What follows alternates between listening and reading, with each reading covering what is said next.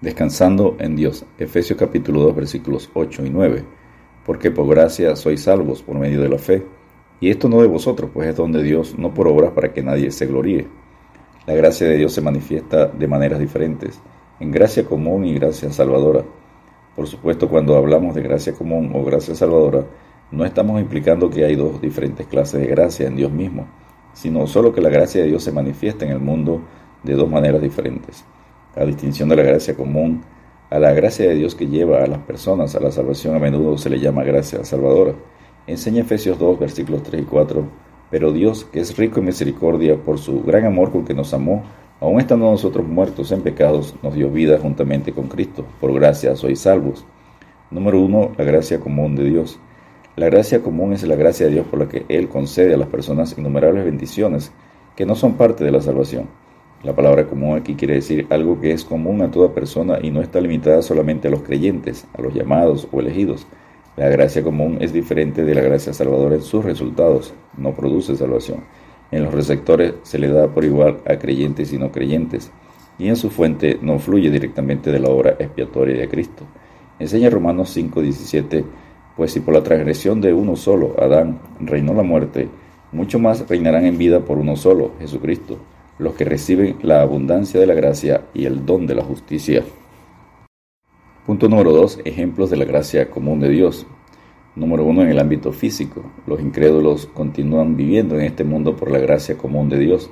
Jesucristo dijo, amen a sus enemigos y oren por quienes los persiguen, para que sean hijos de su Padre que está en el cielo. Él hace que salga el sol sobre los malos y buenos, y que llueva sobre injustos e injustos, según Mateo 5, versículos 44 y 45. Aquí Jesús apela a la abundante gracia común de Dios como un estímulo para sus discípulos, para que ellos también otorguen a los incrédulos amor y oración por bendiciones. Lucas, según Lucas 6, 35 y 36, también puede ampliar esta enseñanza. El apóstol Pablo dijo a la gente de Listra, en las edades pasadas, Él, Dios, ha dejado a todas las gentes andar en sus propios caminos, si bien no se dejó a sí mismo sin testimonio, haciendo bien, dándonos lluvia del cielo y tiempos fructíferos, llenando de sustento y de alegría nuestros corazones, según Hechos 14, versículos 16 y 17. Número 2. En el ámbito intelectual. La gracia de Dios en el ámbito intelectual se ve en el hecho de que toda persona tiene un conocimiento de Dios. A pesar de haber conocido a Dios, no lo glorificaron como a Dios ni le dieron gracias, enseña Romanos 1.21. El apóstol Pablo lo mencionó a los filósofos atenienses en Hechos 17, versículos 22 y 23. Varones atenienses, en todo observo que sois muy religiosos, porque pasando y mirando vuestros santuarios, hallé también un altar en el cual estaba esta inscripción, al Dios no conocido, al que vosotros adoráis, pues sin conocerle es a quien yo os anuncio. Enseña Juan 3, 19 y esta es la condenación, que la luz vino al mundo y los hombres amaron más las tinieblas que la luz, porque sus obras eran malas. Número 3. El ejemplo en el ámbito moral. Dios también, por su gracia común, refrena a las personas para que no sean todos los males que puedan ser, ya que todos se desviaron a una, se hicieron inútiles. No hay quien haga lo bueno, no hay ni siquiera uno, enseña Romano 3.12.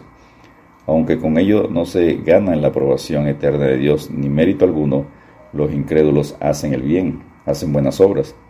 Jesucristo explica esto cuando dice, y si hacéis bien a los que os hacen bien, ¿qué mérito tenéis? Porque también los pecadores hacen lo mismo. Según Lucas 6:33. Si las personas persisten con corazón endurecido en seguir tras el mal, Dios a la larga los entregará, abandonará a pecados cada vez mayores, como enseña el Salmo 81:12. Romanos 1.24, Romanos 1.26, Romanos 1.28. Enseña Romanos 2, versículos 14 y 15, porque cuando los gentiles que no tienen ley hacen por naturaleza lo que es de la ley, estos, aunque no tengan ley, son ley para sí mismos, mostrando la obra de la ley escrita en sus corazones, dando testimonio su conciencia y acusándoles o defendiéndoles sus razonamientos. Ejemplo número 4 en el ámbito creativo. Dios ha permitido significativas capacidades en el área artística y musical, así como en otras áreas en que se puede expresar la creatividad y la capacidad del individuo, como el atletismo y otras actividades como cocinar, escribir, etc. Número 5 en el ámbito de la sociedad. La gracia de Dios también es evidente en la existencia de varias organizaciones y estructuras en la sociedad humana. El gobierno humano es resultado de la gracia común. Fue instituido en principio por Dios después del diluvio, según Génesis 9.6.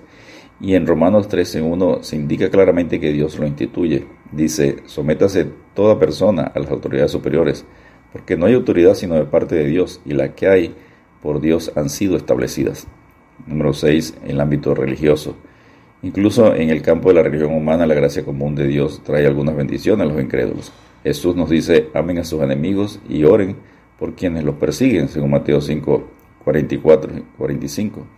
Y Pablo ordena orar por los gobernantes y por todas las autoridades, según 1 Timoteo 2, versículos 1 y 2. Descansemos en Dios con 2 Pedro 3, 9. El Señor no retarda su promesa, según algunos la tienen por tardanza, sino que es paciente para con nosotros, no queriendo que ninguno perezca, sino que todos procedan al arrepentimiento. Dios te bendiga y te guarde.